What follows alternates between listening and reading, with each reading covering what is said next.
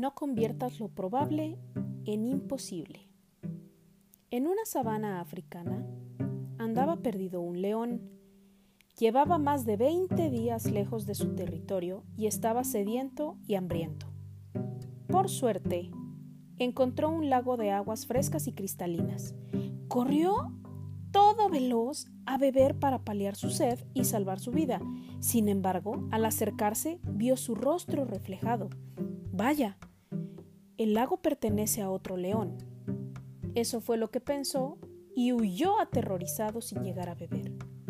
Sin embargo, su sed era cada vez mayor. Así que a la mañana siguiente, armado de valor, se acercó de nuevo al lago. Igual que el día anterior, volvió a ver su rostro reflejado de nuevo. Presa del pánico retrocedió sin beber. Y así pasaron varios días con el mismo resultado. Por fin, uno de esos días comprendió que tendría que hacer algo o moriría de sed. Decidió que bebería del lago, pasara lo que pasara.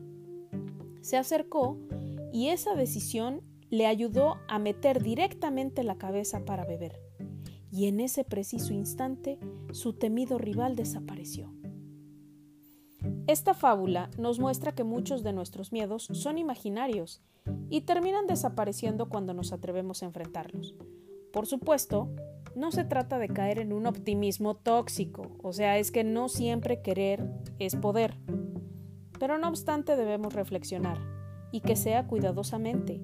¿Por qué? Porque excusas hay y muchas, y nos las damos a nosotros mismos, porque a veces la vida no nos dice no, sino tan solo espera.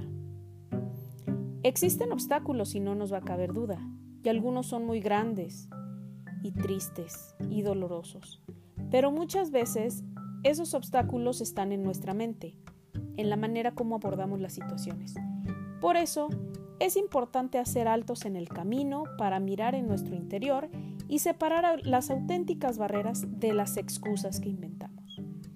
Nos sentiremos mucho mejor si simplemente reconocemos que no nos apetece hacer algo o que alcanzamos determinado objetivo y este ya realmente no nos interesa. Ese conocimiento es fuente de empoderamiento y nos permite conservar nuestra energía para destinarla a perseguir otras metas, pero obvio que sean nuestras. Este es un cambio que realmente vale la pena. Creo que es un comentario muy acertado, sobre todo para lo que vivimos en esta época. Así que razonemos, pensemos, fijemos una meta y aunque tengamos miedo, no dejemos de intentar hasta lograr. Y aún así, si llevamos prisa, hagámoslo despacio para que observemos qué es lo que hay alrededor y podamos ubicar si nos estamos poniendo nosotros mismos esas piedras, esas trabas o esas excusas. Esto es parte de un fragmento que fue tomado del blog El Rincón de la Psicología. Muy bueno, la verdad, y lo quise compartir.